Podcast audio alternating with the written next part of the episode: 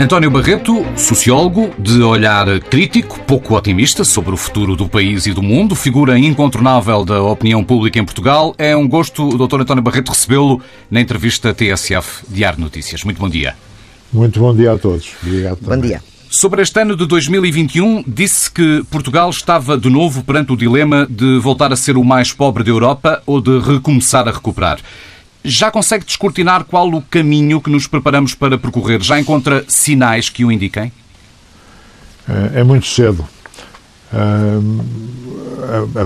O programa económico, o desenvolvimento económico e o desenvolvimento social, que são os grandes, grandes eh, eh, desafios ou grandes horizontes para, já para a seguir, vêm, vêm depois do grande problema que nós temos, que é um problema de saúde e de vida, de vida ou de morte, que, cuja resolução tem que se sobrepor a tudo o resto. Nós estamos há um ano com graves uh, deficiências económicas e sociais crescentes, graves dificuldades. Uh, mas, apesar disso, a questão da saúde é prioritária. Depois disso, daqui a seis meses, daqui a um ano, daqui a dois anos, não, não sabemos quanto, eh, vamos ver se somos, somos capazes de resolver esse dilema de ou pobreza ou desenvolvimento. E para evitar sermos os, e para evitarmos sermos os mais pobres da Europa, dependemos sobretudo de nós ou dos outros, nomeadamente dos milhões que chegarão de Bruxelas? Dependemos, depende sobretudo de nós, da maneira como nós soubermos ou criar riqueza, ou organizar-nos, ou, ou gerirmos a nossa vida coletiva e aproveitar o que, o que pode vir de fora. Cá em Portugal não há recursos suficientes, nem em capital, nem em investimento, nem em técnica, nem em ciência para nos desenvolver. Portanto, temos que ir lá fora. Lá fora há dois, dois enormes eh, pacotes, se queremos chamar assim, que é a Europa e o, investimento privado. A Europa e a União Europeia, os países e os fundos públicos, aquilo que infelizmente se chamou, se chama bazuca, nunca vi um, uma alcunha tão ridícula e tão estúpida. Uma bazuca serve para matar. Uma bazuca serve para destruir tanques e para destruir blindados. Chamar-se bazuca ao conjunto de ajudas de investimento, de financiamento que vem da União Europeia, foi uma iniciativa ou uma ideia muito infeliz, não sei bem de quem, mas foi uma ideia muito infeliz. Em segundo lugar, há o investimento privado. Sem investimento privado, sem investimento externo, colossal, privado, em grandes quantidades, Portugal não conseguirá desenvolver-se. Ora, até à data, há sinais de que podemos ter o apoio europeu para uma parte do que é necessário, mas ainda não há sinais nenhums de que sejamos capazes de atrair o investimento externo, privado, investimento externo com tecnologia, com ciência, com aberturas aos mercados, com capacidade de organização, etc. Tal como aconteceu nos tempos da EFTA, ainda nos anos 60, o contributo dado por o comércio, o livre comércio da, da Europa foi, foi colossal para aquela década de desenvolvimento económico e mais tarde, com um ou dois investimentos muito importantes, estou a pensar na Alta Europa, sem este, este contributo, Portugal não será capaz de desenvolver economicamente nem socialmente. E acredita que há, neste dinheiro que virá de Bruxelas, algum risco de a seguir trazer a austeridade, como aconteceu no último resgate que Portugal viveu? Hum, é, difícil, é difícil prever isso. Bruxelas eh, atualmente no, no, a União Europeia não tem a mesma ideia porque a União Europeia tem mais 20 e tal países, todos eles em dificuldades parecidas ou até tão graves ou tão, mais, tão, tão difíceis quanto as nossas. Se a Europa decidir daqui a um, dois, três anos fazer alguma austeridade, é porque toda a Europa está em más condições. Deixará de ser a Europa a impor a Portugal ou a um ou dois países e, portanto, será a política do conjunto, do conjunto da Europa. Se toda a Europa estiver em dificuldades económicas nessa altura, eh, teremos que partilhar também uma parte dessa, dessa austeridade ou dessa parcimónia. No último verão uh, afirmava que a gestão política da pandemia tinha sido má e de então para agora enfrentámos uma segunda via da vaga da pandemia, agora uma terceira. Uh, a gestão política, como é que está? Piorou? Os erros foram corrigidos? Isto é de facto uma situação que não se pode controlar? Os erros não foram corrigidos. Agora há sinais, dada a gravidade em que nos encontramos hoje, há, há, começa a haver sinais de que as autoridades estão, ficaram de repente conscientes dos erros cometidos e das falhas e das deficiências. Uh, mas há muitos e era, era, era, muito importante que soubéssemos de, discutir e refletir uh, no que foram esses erros. Alguns são difíceis até de confessar. Por exemplo, eu estou convencido que um dos erros foi as autoridades deram demasiado, do ponto de vista relativo, do ponto de vista das, das relações entre as coisas, deram mais importância aos problemas económicos e sociais e menos importância aos problemas sanitários.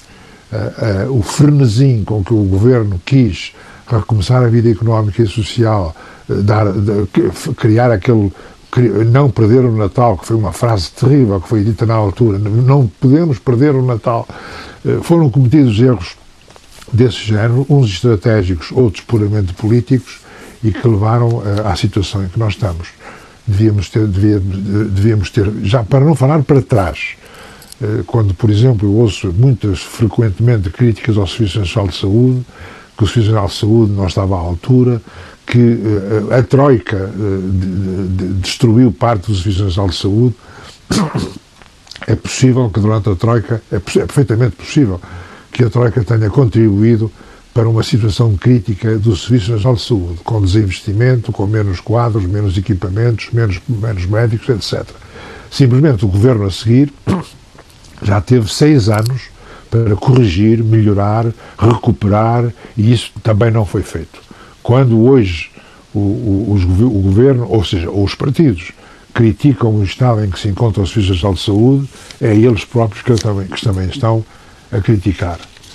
Para e quanto à gestão da vacinação? A gestão da vacinação foi, foi, foi mais uma demonstração do que é o envolvimento da política e das hesitações uh, técnicas, científicas e políticas. A maneira como as hesitações que já houve entre os 50 anos, 65, 80 anos, com ou sem doenças, que tipos de doenças é que entram na fase 1, na fase 2, e depois todo, todo este universo que não foi um universo, não foram milhares e milhares, até à data, não foram milhares e milhares de trafulhas e aldrabões e bandidos que se envolveram com isto. Mas já há umas centenas de trafulhas e de aldrabões que se meteram nisto. Ora, eh, houve, houve laxismo relativamente a, a, a, esse aspecto, a permissividade relativamente a, a, certas instituições, certas organizações, autarquias, etc. Isso também houve má gestão e talvez com pessoas mais independentes, mais isentas, eh, com melhores critérios, melhor definição e mais tempo, já há muito tempo, há muitos meses que tudo isto devia estar, estar feito e só agora que foi feito. E o governo ia dizendo está tudo feito, está tudo preparado, soubemos agora que não estava nada feito e nada preparado. E o, o vice-almirante Gouveia e Melo poderá ser essa escolha melhor? É possível. Tenho muita confiança, eu conheço muito mal, ouvi, ouvi falar dele, não o conheço pessoalmente, ouvi falar dele, ouvi falar. Eh, gostei da primeira frase que ele disse em público, quer dizer, eu não, eu não estou habituado a falar, estou habituado a fazer, bastou-me isso para ficar com uma boa impressão e uma boa receptividade. Se assim for, acho que foi uma boa escolha e que ele pode retificar muitos dos aspectos eh, condenáveis. No caso concreto da educação, Dr. António Barreto, do encerramento das escolas, que acontece pela eh, segunda vez desde o início da pandemia, que consequências prevê para esta geração de alunos eh, que frequenta atualmente os ensinos básico e secundário?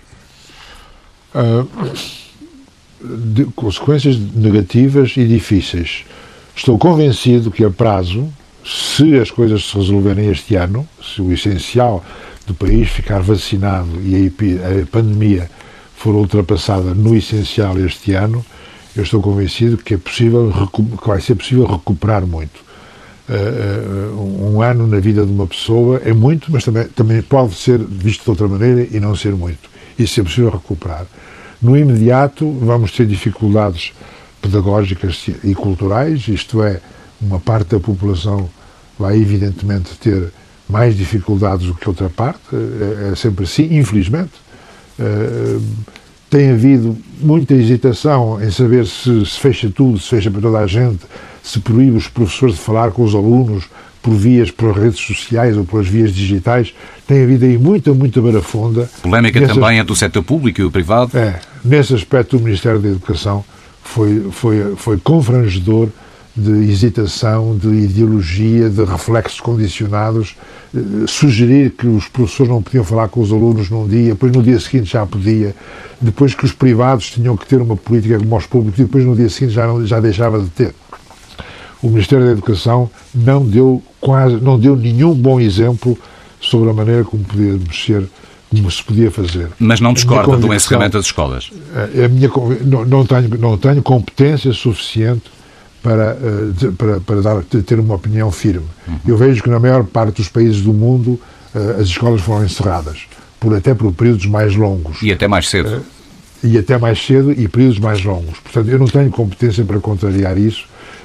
Como ainda por cima não tenho filhos, não tenho experiência pessoal direta desse assunto, estou inclinado a pensar que períodos longos de encerramento das escolas eram necessários e eventualmente são necessários, mas que esses, esses períodos longos poderiam ter sido mais eficazmente substituídos por computadores, falharam também, meios digitais falharam também, teleescola tem falhado também, eh, mais investimento na teleescola imediatamente falhou também. Tudo isso eh, eh, veio, veio aumentar os, os efeitos negativos do fecho das escolas. Uhum. Para os alunos que estão hoje na, na, universidade, esta é a segunda crise social e económica que vivem, a do resgate financeiro primeiro e agora é esta. Que futuro, que país espera a geração que está hoje a caminho do mercado de trabalho? Eu estou convencido que, vamos, que essa geração vai recuperar não, não, não, não vejo que se possa, com dois anos de crise deste género, ou um ou dois anos de crise, uh, repare que o ano, o ano, passado, por exemplo, foi o ano com maior, maior número, mais elevado número de matrículas nas universidades no ensino superior, uh, os fundos, uh, os recursos obtidos para pagamento de bolsas de estudo de toda a espécie foram também muito aumentados.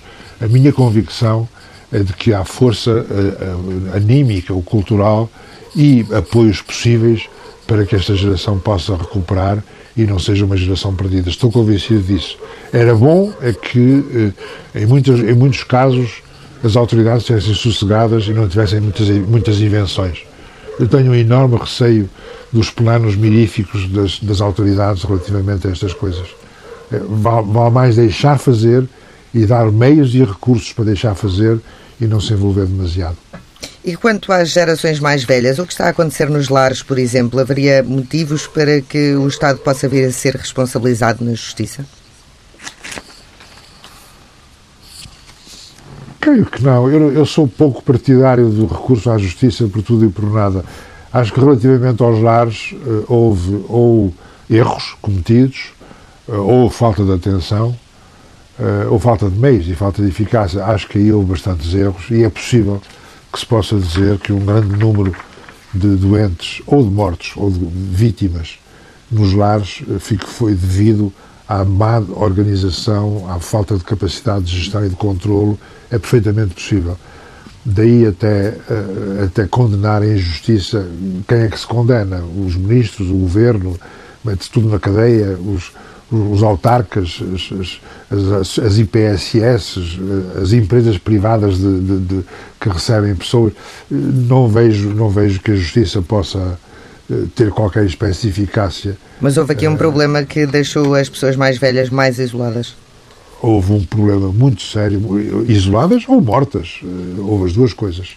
E, e é bom que nós tenhamos a capacidade de refletir sobre o que se fez e o que foi mal feito e que, e que se tente recuperar, em muitos casos já não é possível, já é tarde demais. Mas pode-se é para uh, repensar a organização, o controle, a gestão das, das instituições públicas e privadas e sociais, porque uh, verificou-se que havia aí uma enorme, enorme, enorme deficiência de controlo, de supervisão, de qualidade de apoio, de cuidados, etc.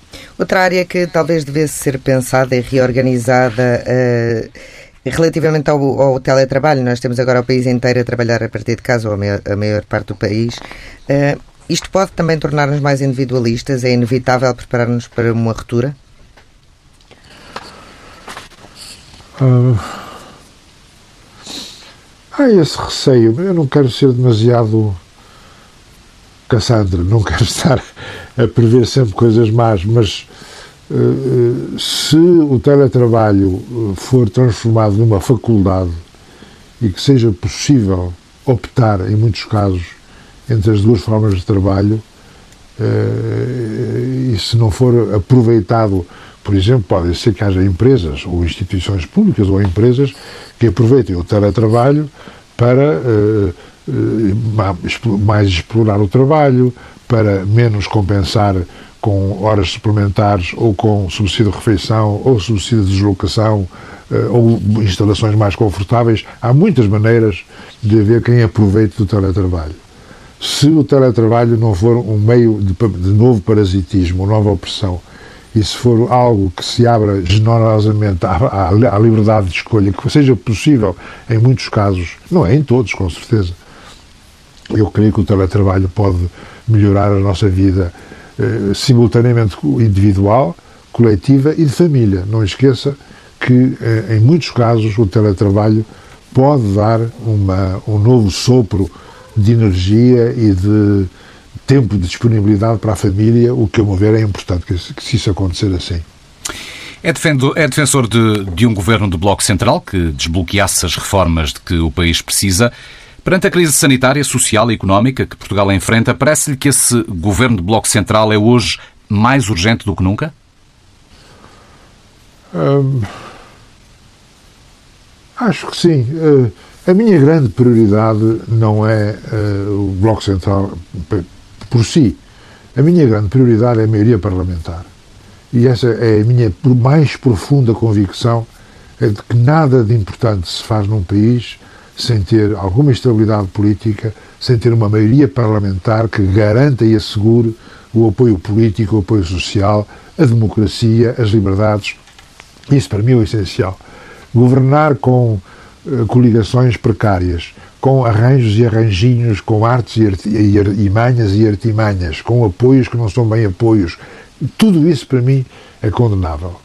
Ora bem, no caso português e com o espectro político que nós temos dentro de nós, com as necessidades políticas nossas, eu penso que o, o, o com, com, a, com, a, com, a, hipótese de um bloco central uh, firme, coeso, programático, assinado, sério, uh, teria sido ou seria a, a melhor solução. Hoje em dia parece-me que é totalmente impossível.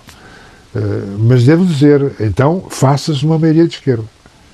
Então, se existe a possibilidade de, fazer uma, de ter uma maioria de esquerda formal, com acordo, com voto de confiança no Parlamento, com programa, então faça-se maioria de esquerda. É preferível um governo de maioria de esquerda a sério do que este, este arranjinho em que andamos metidos há algum tempo.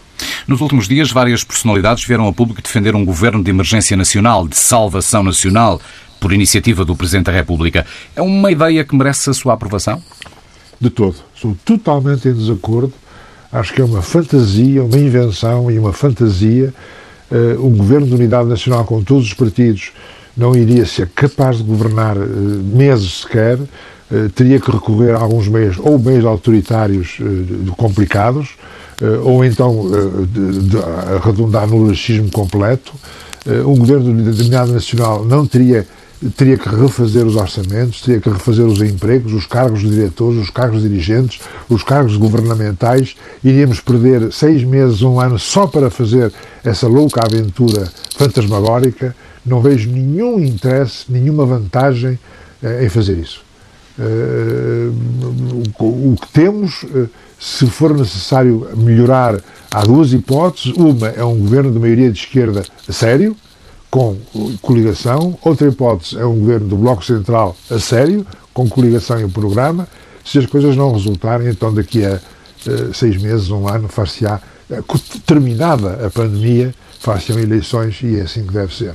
Qualquer recurso a iniciativas presidenciais eh, que são enviesadas e, e, e, e esquisitas. Quem, quem, quem, procura isso tem certamente alguns desejos ocultos e escondidos que, não, que são inconfessáveis. Sou totalmente oposto a qualquer dessas soluções.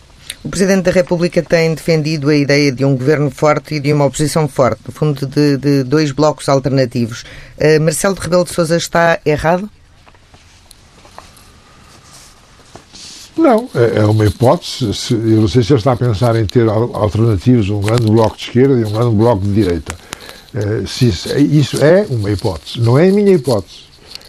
Dividir, voltar a dividir os países, que não é só Portugal, estão outros países europeus, voltar a dividir os países em marcadamente esquerda e direita, esquerda contra a direita, recomeçar a, a promover e a estimular o combate de dois mundos irredutíveis, a, a, estimular a luta das classes, é um recuo uh, na, vida política e na vida democrática. Encontrar novas soluções uh, centrais, centro-esquerda, centro-direita, novas modalidades, é, a meu ver, o, o, o futuro e não voltarmos à polarização esquerda-direita, que eu acho que é muitíssimo negativa e que não resultará.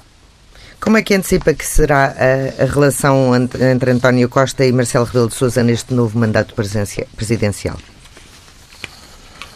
Bom, o que é difícil de prever é porque o mandato presidencial não vai começa começa no estado em que estamos com a pandemia e não vai ser um mandato uh, normal por causa deste começo uh, e o presidente da República não vai ter muita possibilidade de agir do, de modo exemplar antes de um ano ou dois. Eh, há um, um, um, fenómeno curioso, é que o Presidente da República tem hoje muito mais influência no país do que tinha há cinco anos, ou há três anos. Tem mais influência, tem mais uh, reconhecimento. Uh, ele levou um, uma quantidade enorme de socialistas e sociais-democratas e, e democratas cristãos, e quem sabe até mesmo gente de esquerda, de esquerda mais à esquerda, a votar nele, o que é um facto inédito e único. Eh, não esqueçamos que o Presidente da República não tem partido, não tem organizações, eh, não tem nenhum eh, lobby importante, não está particularmente ligado às Forças Armadas, ou à Igreja, ou à maçonaria. Nisto é um, é um êxito pessoal inesquecível e inédito em Portugal. Agora, ele, a influência que ele tem agora, vai, não, ele não tem os meios para exercer o poder respectivo.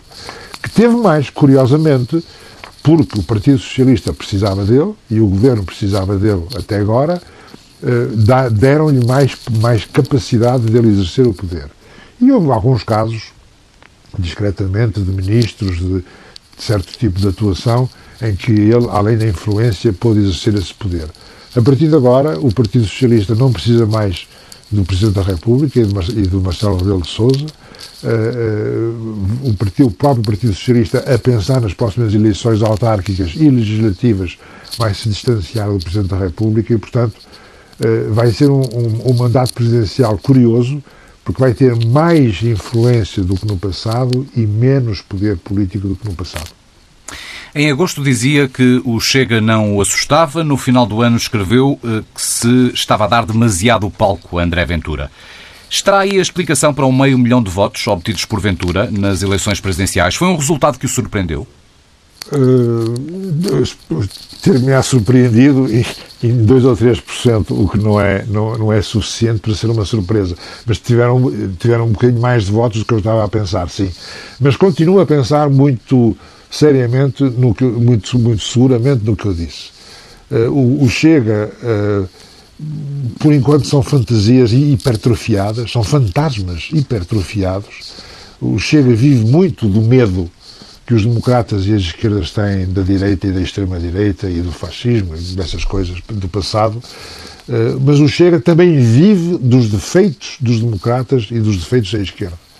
E cada vez que surge na justiça, na educação, na saúde, na igualdade, na desigualdade, no que quer que seja, em que os, as, esquerdas, as esquerdas ou os democratas cometem erros ou, ou têm defeitos, imediatamente o Chega aparece. Ou seja, está aí é mais curioso, a explicação para o resultado que foi obtido por André Ventura do que propriamente aquele palco de que falava no final do ano? Eu penso que sim, mas, mas quer dizer, for, é, o, o, a eficácia eleitoral do Chega, até agora, deve-se em grande parte ao que, os democratas e, os, e, as esquerdas lhe deram. Repare, bem, qual foi o contributo político, a, a, a ideia nova, o novo projeto político que entusiasma a população e o eleitorado, o novo grande programa político e social e económico que o, que o Chega trouxe ao país? Zero. Zero absoluto. São ideias batidas, ideias completamente banais, um capital de resmunguice e de protesto enorme, eh, eh, faz enorme demagogia, eh, a tudo promete tábua rasa, em vez de ideias tem vassouras e tem tábuas rasas. Este, este grupo, este grupo de pessoas não me parece que seja capaz de capitalizar entusiasmo político, eh, eh, esperanças, expectativas, eh, coesão social, de todo em todo. Vive desta resmunguice, deste protesto, que é um capital importante, com certeza, e vive dos defeitos dos democratas. E faz sentido que se tente ilegalizar o Chega? Ou esse cenário só daria mais força a quem segue André Ventura? Seria um erro crasso? Um erro crasso e absoluto. A democracia é o regime de todos, incluindo dos não-democratas. Se os democratas não percebem isto de uma vez por sempre, continuarão a errar tanto quanto as extremas de esquerda ou a extrema direita. O Chega não, só deve ser ilegalizado se cometer crimes. E crimes por ação. Não é por pensamento ou por ideias ou por comícios. A ideia de ilegalizar o Chega é uma ideia totalmente estúpida e irracional. Acredita que o acordo do governo nos Açores pode vir a acontecer também no governo da República? E, e nesse caso devia ser, como diz, um acordo de papel passado, com, como defendeu também, aliás, Marcelo Rebelo de Sousa durante a campanha eleitoral? Poder pode. Eu gostaria que não acontecesse. Eu gostaria que em Portugal nem a esquerda nem a direita dessem palco e cena para um partido como Chega participar no governo. Eu gostaria que isso nunca acontecesse, de maneira nenhuma. Agora, Já aconteceu pode, nos Açores, não é? Que pode acontecer, pode. Uh, olha, é a vida, mas não é, não é algo que me agrade de todo em todo. Mas encontra indícios dizer... de que tal possa mesmo acontecer? Bom, o Rui Rio deu a entender que, que não era uma hipótese a pôr de parte. Tenho pena que ele tenha dito isso e que tenha pensado isso. Acredita que Rui Rio reúne as condições necessárias para federar a direita? Ou, ou, um regresso de Passos Coelho, como tem sido falado, poderia ser uma, uma solução? Não tenho qualquer ideia sobre esse assunto. Parece-me que o, o Dr. Passos Coelho hum, não é capaz de retomar, não, não, não, não, não quer, não tem vontade. Uh, Parece-me que o Dr. Rui Rio não chega para lá, para lá chegar, uh, mas não tenho qualquer espécie de ideia sobre isso mesmo uh, em relação ao facto de Rui Rio reunir condições necessárias para federar a direita, não, não tem também nenhuma convicção o, sobre o, isso? O, que é que são as condições necessárias do ponto de vista programático ou do ponto de vista do ponto de vista programático? Vamos ver, vamos ver. E Sabe personalidade? No, no, no, no Partido Social Democrata, o Partido Social Democrata tem sempre eh, três ou quatro ou cinco líderes uh, supostos, putativos, uh, potenciais. Uh, o Partido Social Democrata nunca viveu, a não ser um pequeno período, muito pequenino, com o Dr. Sá Carneiro, e um período um bocadinho maior com o Dr. Cavaco Silva, porque ele tinha o poder nas mãos. Mas, à parte disso, o Partido Social Democrata tem sempre uh, morgadios, feudos, baronagens, baronias, é muito eh, não creio que chegue uma pessoa no Partido Social Democrata a ter um programa e vencer. Eh, não creio que chegue. Eh, eventualmente o contrário, que é preciso primeiro de vencer e depois ter programa. Para que não se repita o que aconteceu nas presidenciais, já devíamos estar a debater um eventual adiamento das eleições autárquicas, que vão acontecer em outubro. Parece-lhe que adiar as autárquicas seria a decisão mais acertada? Ou é cedo para olharmos para esse momento?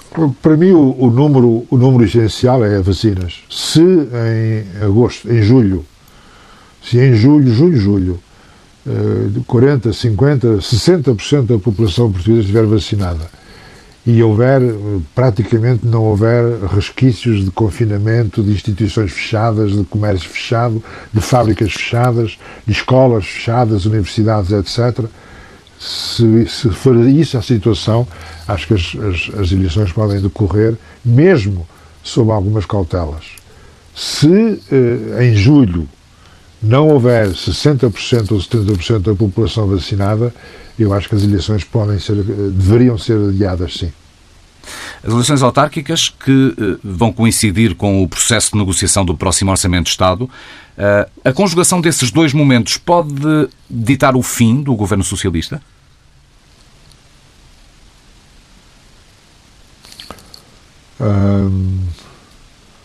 Pode, pode. Se o, se o, se a extrema-esquerda, se o, se o Bloco e o PC, se o Bloco e o PC uh, perceber, recearem que uma ida a eleições, uh, que uma não ida a eleições vai favorecer o Partido Socialista, esses dois partidos derrubam o governo.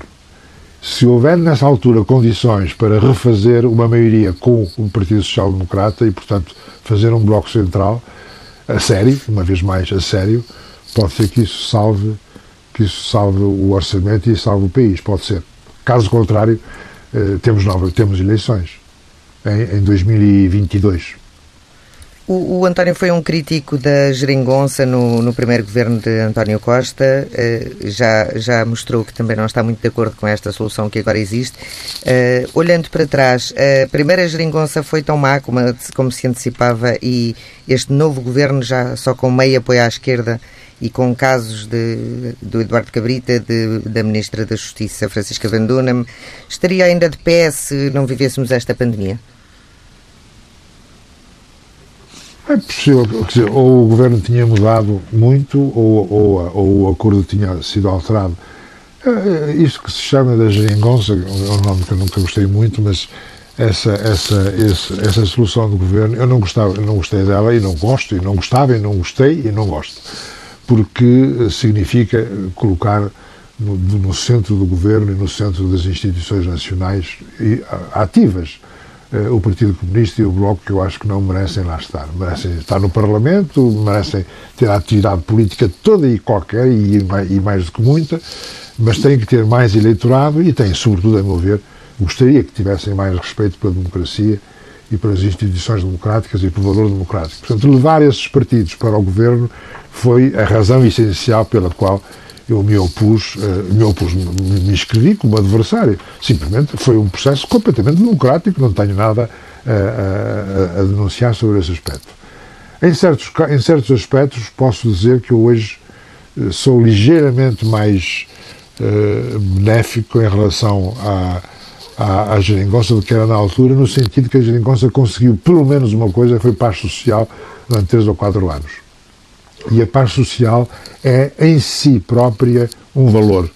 Que não haja greves de manhã à noite, que não haja arruaças, que não haja motins, que não haja que haja uma verdadeira conflitualidade de classes profunda e permanente, que não haja isso é uma, uma vantagem. Ora, eh, esse governo de Geringonça conseguiu isso e isso fica a seu favor. Já não fica a seu favor praticamente mais nada. Isto é, a saúde não foi reformada e refeita e investida e desenvolvida como deveria ser. Na educação foi uma, um pandemónio permanente de instrução, de orientação, de organização, de hesitação, de contradição. A justiça não avançou muito nem melhor. A economia foi o grande fracasso. Isto é, eh, houve recuperação económica naquilo que era, por isso, simplesmente usar mais rapidamente as instalações que tínhamos. Não houve novos investimentos novos grandes investimentos não houve, continuou a enorme área de confusão e de corrupção e de promiscuidade com as PPPs, as parcerias, nada disso foi, deveria ter sido muito bem visto e revisto e analisado, uh, prosseguiu a venda de empresas portuguesas ao estrangeiro em condições nem sempre as melhores nem sempre as mais claras. Portanto, o, o balanço da geringonça do ponto de vista económico financeiro e económico foi muito, muito, muito negativo, o que quer dizer que hoje temos com mais dificuldades do que teríamos se as coisas tivessem corrido bem desse ponto de vista. E relativamente a este governo e aos casos que têm havido com vários ministros? Sabe, eu não sou, eu não sou saneador de ministros, não tenho nem influência nem capacidade para isso. Eu já teria, se eu fosse primeiro-ministro, já me teria libertado de cinco ou seis ou sete ministros, isso não tenho qualquer dúvida sobre isso. Mas uh, toda a gente sabe quem são, não vale a pena estarmos a perder tempo com eles. Muito bem, vamos são, então falar. São, são Deixe-me só dizer-lhe uma coisa. O, o primeiro-ministro, que tem certamente muitas qualidades e também tem muitos defeitos, é capaz de ter defeitos e qualidades no mesmo plano ou na mesma quantidade. Mas o primeiro-ministro uh, uh, comete, a meu ver, um erro gravíssimo na, na, formação de um governo e na vida com um governo. O primeiro-ministro deveria ter os, devia ter ministros com maior capacidade política, com maior capacidade política global, e ele tem esta tendência, no que é muito parecido com o Dr. Cavaco Silva, aliás, que é de ter ministros que sejam uma espécie de diretores-gerais ou que são puros executivos, que só falam daquilo que lhes diz respeito naqueles temas exatos.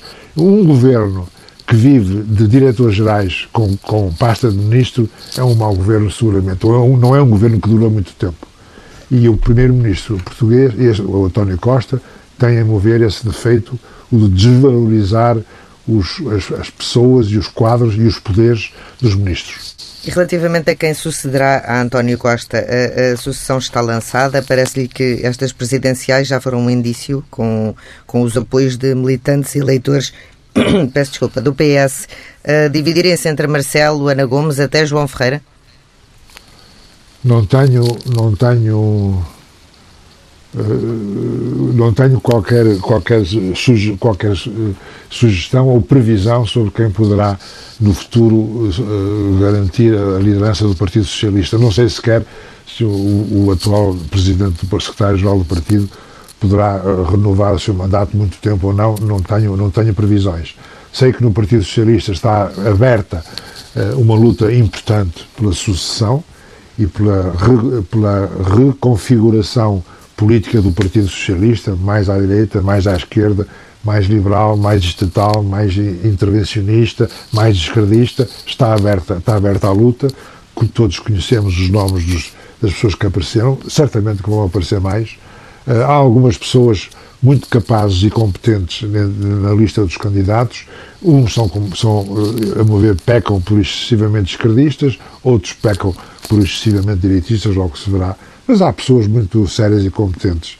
No Bloco, tudo leva a crer que esteja em aberto também alguma competição, alguma concorrência, alguma competição interna.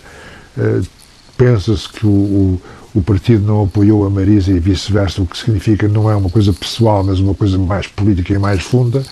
E pela primeira vez tem-se a impressão que no Partido Comunista uh, Português, tem, pela primeira vez não, mas há muito tempo que não se ouvia uma, que, que, não se ouviam zunzuns. No Partido Comunista Português tem que se viver sempre de zunzuns e de rumores e de boatos, mas consta, ou parece, tudo leva a crer que começa a haver uma luta séria política, pessoal e, sobretudo, política dentro do Partido Comunista.